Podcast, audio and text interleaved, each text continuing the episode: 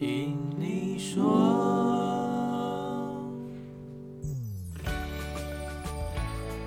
你现在收听的是《听你说》，《听你说》是一个分享海外生活和情侣大小事的节目。嗨，大家好，我是 Ting。嗨，大家好，我是 Nick。我们终于开播第一集啦！开张第一集，现在怎么样？心情紧张吗？我觉得心情紧张倒不至于，但是害怕自己表现不好。你也知道，在二十五岁才发现自己口吃，其实蛮难过的。口吃，没错，发现自己不会讲话。啊、其实我最近。嗯，应该说已经有一阵子了，听的蛮多的 podcast。我当初每次听啊，都觉得哇，主持人这样聊天听起来好放松啊，然后就觉得这应该不会是一件很难的事情，应该就大概知道说今天的主题是什么，我们就能顺畅的表达，好好的聊天就 OK 了。实际上录起来完全不是这样子，要不就是你录出来的内容非常的尴尬，要不就是你会说不出话来。对，像我现在其实经营 YouTube 频道一段时间了。不知道为什么对着这个麦克风讲话，还是会觉得很尴尬。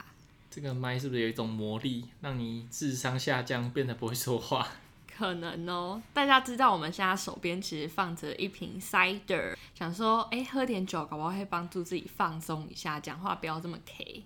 嗯，没错，我们真的需要一点这种放松，不然的话 太难录下去了。哎、欸，就像有些人不是说，你当你觉得自己英文不好，然后要去参加一个社交派对的时候，你就先把自己灌醉，等到你就是有一点 tipsy 这样微醺的时候，讲出来的英文会觉得哇，我什么时候英文变这么好，然后交了很多朋友。但我觉得那根本就是一个催眠，懂吗？就是你讲的东西可能差不多，但是你会。超级有自信。哎、欸，我之前忘记跟哪一个国家的朋友聊天的时候，然后他说他去做 presentation 的时候，真的会先喝一瓶啤酒，然后就会讲很顺。你下次试试看。试过，好好，好。不要喝到脸红红被老师发现，应该就可以了。对，这只是我们的听闻，并不是我们觉得这样很棒，所以大家也不用急着去试，知道吗？可以先从 party 开始尝试啊，可以可以。那就希望在接下来的节目中，大家可以慢慢发现我们的进步。对，没错，就希望从我们很 K，然后讲到顺，然后讲到内容，你觉得嗯很棒。哎、欸，那现在讲了这么久，我们好像都还没有来一个我们的简单自我介绍，让观众了解一下我们是谁。但是其实这个桥段呢，我也不打算讲太多。我现在稿上只写了简单的几个字，就是我是在二零一八年七月从台湾来到墨尔本大学就读行销管理硕士。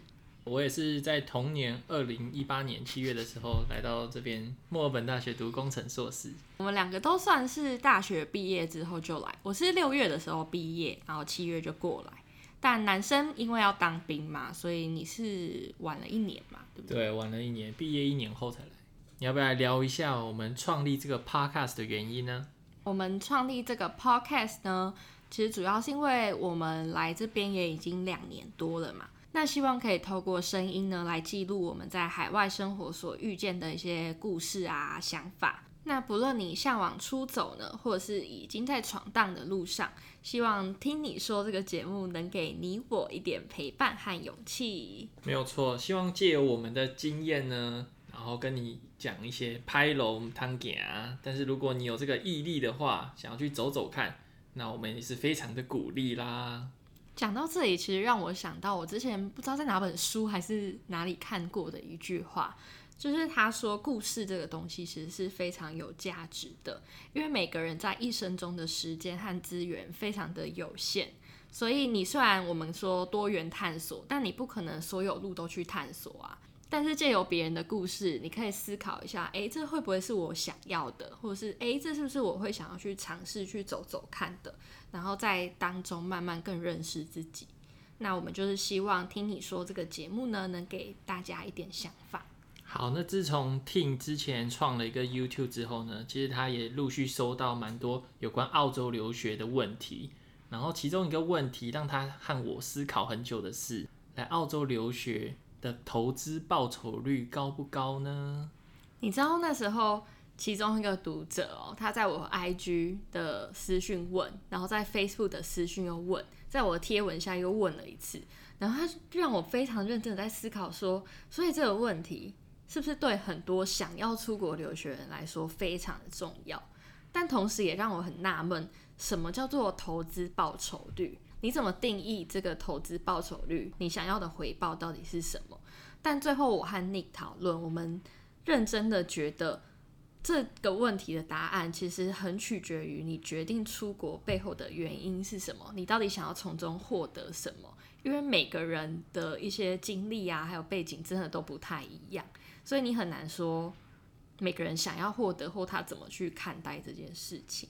然后最近因为疫情的关系，很多国外学校的原本实体授课都变成 online course 了，所以你缴一样的学费，但是却得到比较少的资源。然后其实大家也知道的，现在在台湾根本就是一个平行宇宙，太安全了，到哪里玩都 easy。但是到外面，我在现实上也看到我朋友一堆都在出去玩，我这样每天都待在家里，超级羡慕他们。对，现在真的是完全在外面，就是卡在家里上课。That's it。以上讲的这些，大家有没有类似的烦恼呢？没错，你有。对，你有。所以我们今天呢，就要来跟大家聊聊我们从想要出国念书到决定来澳洲念书的心路历程。那虽然这只是我们的想法，但也希望能让大家透过今天这集，也好好的思考一下。自己现在为什么想要出国念书？还有你打算达成什么样的目标？那你可以怎么做？哇，听起来就是很丰富、很精彩的一集。大哉问啊！好，所以我们第一个要聊的话题是什么时候想离开台湾，然后出国念书？以我自己来讲的话，我觉得我是从小有一种默默的被家长们在后面 push，有种被催眠的感觉。有有，妈妈又拿着那个什么钟表在你前面这样晃来晃去，抓周抓到机票。阿伯那，你是杯 招魂了。对啊，其实我台语不好，刚刚有点不知道要怎么继续讲下去。好了，其实要讲的就是，其实我的父母啊，就是从小就会灌输我一个观念，就是如果你有能力的话，爸爸和妈妈都准备好了，你可以去外面追求你的。理想，然后爸爸妈妈也非常乐意去看到这件事情，所以对我来说，其实它有一种部分是完成父母的期待，所以我觉得做这件事对我来说是很有成就感。但是其实这也只是一个想法而已，直到大三之前，我都还没有完整的规划过我是要怎么做这件事情。然后大三的时候，大家考研究所的考研究所，实习的实习，然后我自己实习的地方呢是在一个公家机关。虽然我那时候没有很清楚我自己想要到底是什么，但是经过那段实习，我知道我不想要那样的生活，就是非常的规律，每天早上八点上班，两件大事情，午休下班，就这完全不是我想要的那种规律生活，你可以理解吗？嗯，你感觉就是那种不甘平凡，想要做点大事。一般人觉得的爽缺，你会觉得哎呀太无聊了，这真的不是我想要的人生呐、啊。但是我又觉得自己好像没有这个能力去胜任我想要做的事，所以这我让自己处在一个非常尴尬的局面，就是我知道我不想要的，但我觉得自己能力不够去达到我想要的。所以你在从中再找一个桥梁吗？对，所以我想要找到一个方法，可以让我自己给自己满意的交代，去做一件我可以达成我想要做的事的那种感觉。考虑了一阵子之后，我觉得出国留学也许是一种出路。我不想要让自己在几年后还后悔我有没有当初做了那个决定，所以我就毅然决然走上出国留学这条路了。当然那时候还听。你有一个人现在在压着自己的嘴巴，憋着不笑，因为他刚刚一直讲错话，然后我觉得太好笑了。好啦，我那时候还有听了一些同学和学长的故事，我就听起来我觉得好心动哦，这种感觉就是我要的一个挑战未知的感觉。还有一个很重要的因素是，我觉得我自己个性是比较独立的，因为我从高中就开始住校了，就已经不是在住家里。哦，对吼，因为你高中就是在外县市读书了。对，所以我觉得我可以 handle 这件事，就是离家远对我来说完全不是个问题。嗯，但是，但是，往往都有一个但是。但是我到了要出发往墨尔本的那一天，我在机场竟然异常的觉得超级难过。我记得我当时大概有哭了两到三小时吧。我在等这么久，我在候机的过程之中，我都非常想哭。你说在候机室的时候吗？对，然后我那时候很尴尬，我害怕旁边的人看到我哭，然后我就是这样很 很委屈的一个人，你可以想象吗？就坐在一个角落很委屈，然后在那边啜泣。旁边有没有很多阿姨来关心你说哦？怎么了？没有，最讽刺的就是旁边都是旅行团，他们都很开心要出去玩了，然后我一个人在那边难过。对啊，所以那些阿姨婶婶们才会应该要多关心你啊。对啊。说怎么了？为什么要哭？他们可能觉得我被卖到澳洲吧。哎、但是虽然这样讲起来，但是我真的觉得，不管再独立的人啊，在面对那种在机场跟家人告别的那种场景，真的都会蛮难过的。因为我自己好几次，不管是之前到香港交换，还是我后来来墨本念书，其实，在机场候机室等待的那个心情是，我觉得是很复杂的诶，就是 同时发着现实动态嘛，然后很多同学啊就说哦 safe flight，然后爸爸妈妈也说哎上飞机了没啊，然后你看到一堆关心你的讯息的时候，其实真的会有点哽咽。对啊，堂堂的一个大男人就直接哭在候机室，我觉得真的是人生中的一个污点。我以后看到这样子在候机室哭的宝宝，我一定要拿一张卫生纸跟他说：“没关系，我曾经也这样哭过，你会没事的。”拍掉，不要你假惺惺。话说，Ting 跟我的经验是完全不一样的。他其实从小就有想说要出国念书，所以我很好奇背后的故事是什么。想听故事吗？没有错，来分享一下吧。要故事要酒啊，喝来喝。干爹干妈，干爹干妈，大家还没有抖内之前呢，Nick 就是我的干爹。我就要负责买酒来看你录 Podcast。好，那其实出国念书呢，从小就一直在我的人生清单里面。那这背后的故事呢，其实来自于我对台湾教育体制的不满。之前有一部很红的台剧叫《想见你》，不知道大家有没有看过？有。我这边先不要剧透太多，想看的人之后还可以再去看。那里面有一个叫陈韵如的角色，她是一个资优生，但是她对自己一直是很没有自信的。那从这个角色当中呢，其实我有一点看到自己的影子。我自己觉得，可能在青少年时期，尤其在国高中那时候，其实我们是很容易以旁人的眼光来去定义自己的价值，也特别容易被贴标签。因为那时候的我们还在探索自己，所以其实对于自我的认识本来就很不足够。所以像我从小其实就是大家眼中的乖学生，所以我越被贴这个标签，我就越觉得我要成绩很好啊，我要表现很得体啊，然后我要做很多乖学生应该做的事情。那加上我国高中时候念的其实是私立学校，那在私立学校，学校的榜单很重要，因为他们这样才有好的招生率。所以我那时候在学校是一个很被关注的学生，但是也因为这样，其实我在机测和学测的表现并没有很好，所以也让蛮多人失望的。所以那时候我很讨厌这样子渺小的自己。在那时候最后一集陈韵如讲的那一大段话。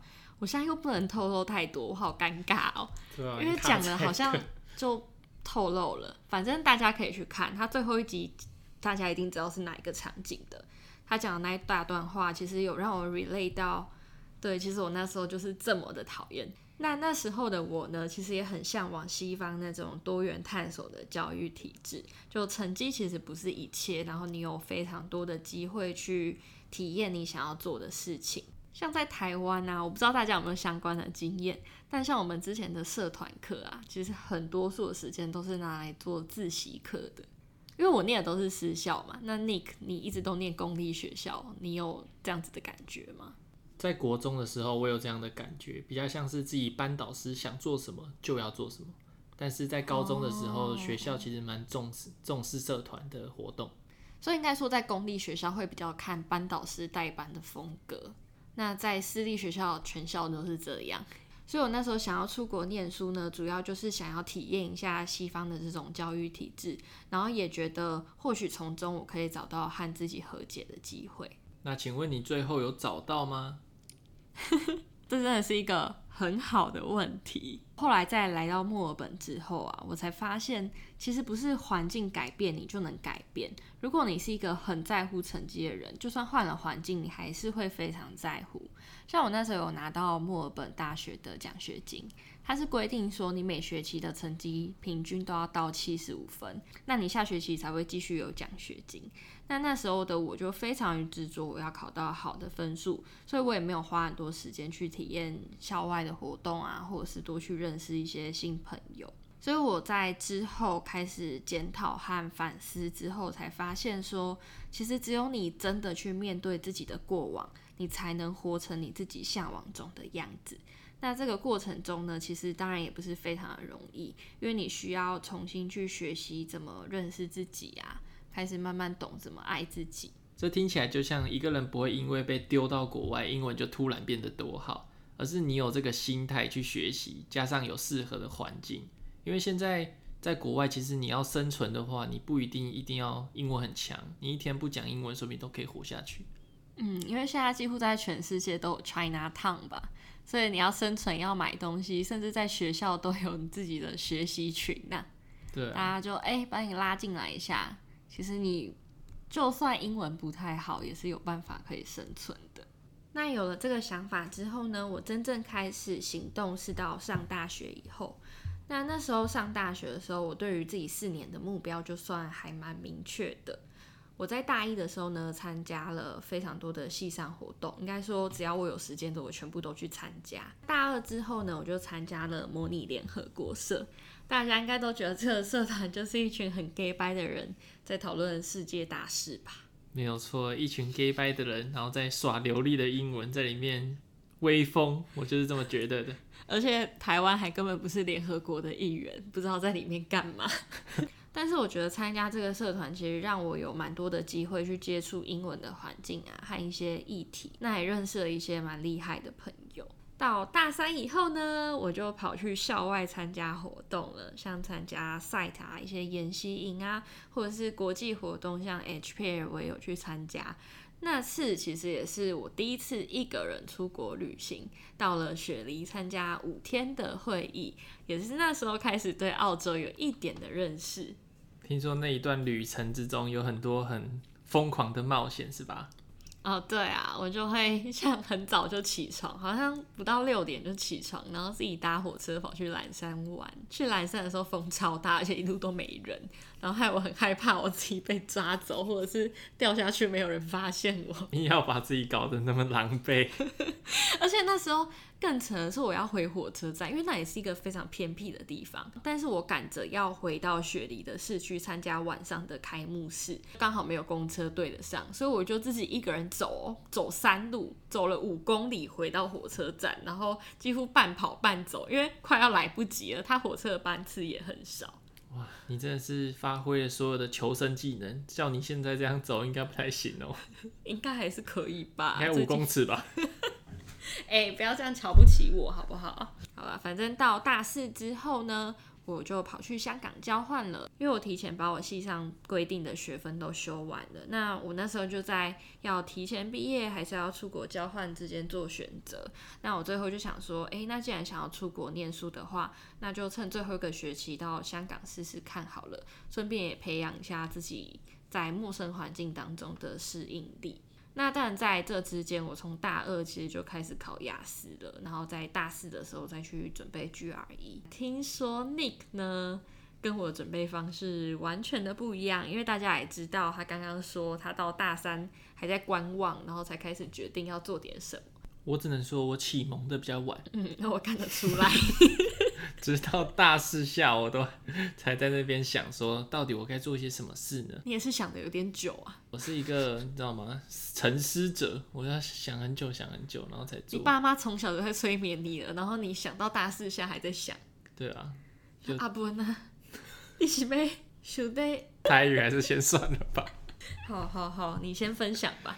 所以我到大四下呢，才真的做出些什么行动。我去报名了。英检的冲刺班，而且我还是偷偷的去报名，我没有让太多人知道这件事，因为我怕之后考得很烂很丢脸。我发现我大四下异常认真，因为我想要让成绩好看一点。大四下通常大家都十学分左右，就是到最低限制就好了，但我大四下竟然修了二十学分，我就是已经可以修到最低，但是我就多修到二十多。第二个跟大家分享的我的准备方式是，我就开始听了很多英文广播，我听了 ICRT，我听 BBC，就是我听的是疯狂听，我就是即使听不懂我也听，硬听，你懂吗？就是我会晚上的时候在睡前就把 BBC 放在那边，我觉得我室友应该有被我吓到，因为我会放蛮大声的。正当我以为没用的时候，神奇的事情发生了，就是我竟然成功做梦都梦到我在跟别人讲英文说话，我觉得这就是成功。同学们，就是当你如果把英文植入到你脑袋到一定境界的时候，你其实做梦都会梦到自己在讲英文，这非常的神奇。到那时候我就觉得，哇，OK，这个好像有点像，因为 BBC 它有一些话是我确实真的听不懂，因为它那时候雅思考的英式口音嘛，对不对？嗯、但是从小到大，我们应该比较接受美式的。对。但经过我这样一直去把，就是不管怎么样，都把它塞到我脑袋里，然后我就发现，哇，好像似懂非懂，就不会觉得那么格格不入了。这是我推荐给大家一个方式。大家如果有时间的话，其实可以尽早开始啊，就是不管是听广播啊，还是上网找一些资料啊。那我自己那时候练英文的方式，就是除了我大二参加了磨练社以外，我之后呢，其实有跟同学组读书会。那因为我那时候念的是经济系，所以我们会一起去看《经济学人》的文章。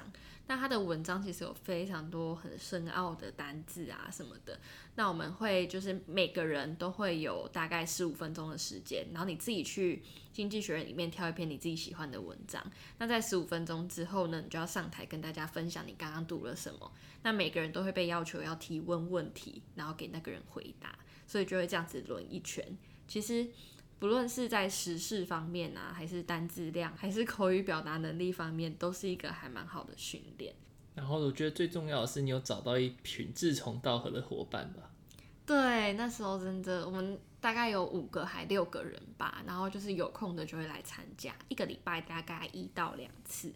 我自己另外的准备方法就是，我还会去上网找资源啊，有一些免费的资源，像考满分系列。在最后的最后呢，我要分享一个是，其实我大四，因为我的目标和多数人其实是不太一样的。大多数的时间我都是自己朝自己的目标前进，而没有很多人在我身边跟我做差不多的事。但我觉得我这个人的个性是还蛮愿意，就是朝这个目标，然后即使孤独也是享受那种过程。好想揍你就是一个人，你知道吗？孤独的骑士。大家知道他现在的表情和动作有多欠揍吗？在荒野中骑这个马，够了，够了，够了，够了，够了，够了，快点要进入最后一个话题了啦！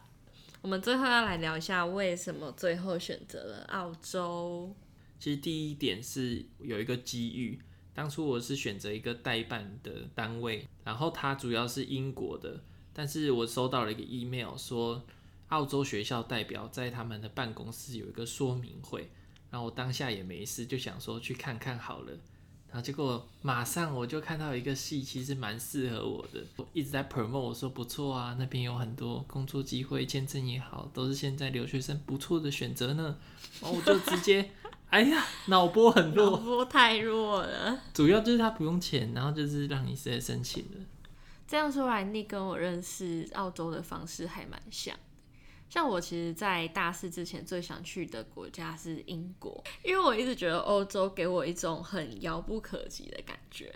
如果去那边念书的话，可以一次解锁去很多国家旅游的这个成就，然后也可以认识更多元文化的朋友。加上我之前其实有去伦敦玩，那我那时候就觉得，哇，伦敦怎么有这么多博物馆，然后图书馆啊什么的，有非常多可以看的东西，我就觉得它对我来说是一个。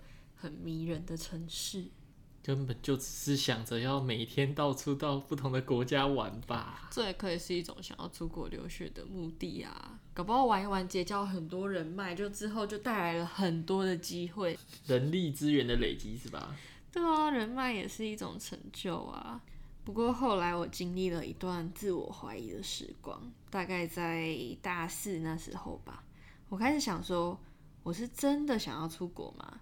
还是我只是为了别人的眼光，就是因为大家都觉得英国、美国好像特别厉害啊什么的。那那时候我对自己这种总是拼尽全力不留白的个性觉得累了，就大家看我之前大学的经历，就是我四年真的是完全没有空白期。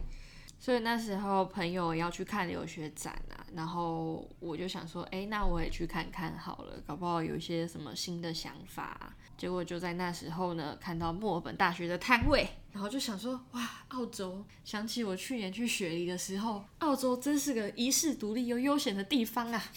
然后我就特别的到那个摊位啊，然后跟那时候的招生人员多聊了几句。聊一聊之后呢，发现他是办那个什么工程学院还是什么那边的，后来就把我引荐到商学院那边的招生人员。我们就通了几次 email，我就决定，好吧，那我来偷偷看好了。然后可能是因为我自己的在校成绩还不错啦，他就一直问我说：“哎，我们会给你奖学金哦什么的。”之后就有一直在通信。那当然除了。澳洲这个遗世独立这些刚刚讲的这些之外，也是有思考啦。第一个是他有奖学金嘛，第二个他一周可以让我们工作二十个小时，第三个也是很多人选择的重点，就是他在毕业之后呢，我们可以申请两年的工作签证。所以这样听起来整个 pack 蛮划算的。其实我也当初也是有考虑到这些原因，还有澳洲它有一个独立技术移民。就相较于其他国家的移民的限制，澳洲的标准其实对于留学生还蛮友善的，所以这也是多数留学生在努力的一个目标。对，但只有工程可以移民，连 marketing 的话就不用想这一点喽。有人现在两行泪在流了吗？还是？没有啦，还好啦。题外话就是，有要参加 PR 的话，一定要看他们每个州的职业清单，不是每一个职业都可以去申请的。对啊，所以大家如果真的有想要移民到澳洲的话，在选择科系的时候就要特别注意。其实那时候在做选择的时候，我也不能百分之百的确定说自己到底会不会后悔。那我那时候在跟一个教授聊天的时候，他有一句话让我非常的印象深刻。他告诉我说，就算你觉得你这个决定是一种逃避，也没有什么关系呀，至少你还是在前进。我觉得这句话也可以送给很多在犹豫的人。最近因为疫情的关系，也许蛮多人对于留学或者是前往海外的计划也有受到影响。那我们这边想要跟大家分享一点，其实人生中的很多选择本来就会和当下的时空背景有关。所以讨论到我们今天一开始被问到的问题，投资报酬率，你应该先问问自己，我出国念书的初衷是什么？这或许会帮助你找到答案。就像是如果你想要体验国外生活的话，挑个你喜欢的国家，找好资料，你就可以出发，多参加活动，认识新朋友，不要自己躲起来。那如果你是想要学好专业知识的话，那就可以先问问自己，我想要学实务一点的东西，还是学术一点的东西呢？然后就去看看申请学校的学风啊，和他的课纲能不能满足你的需求。如果真的很不确定的话，寄信问教授啊，或者是去参加一些我们刚刚说的一些说明会啊，都是不错的选择。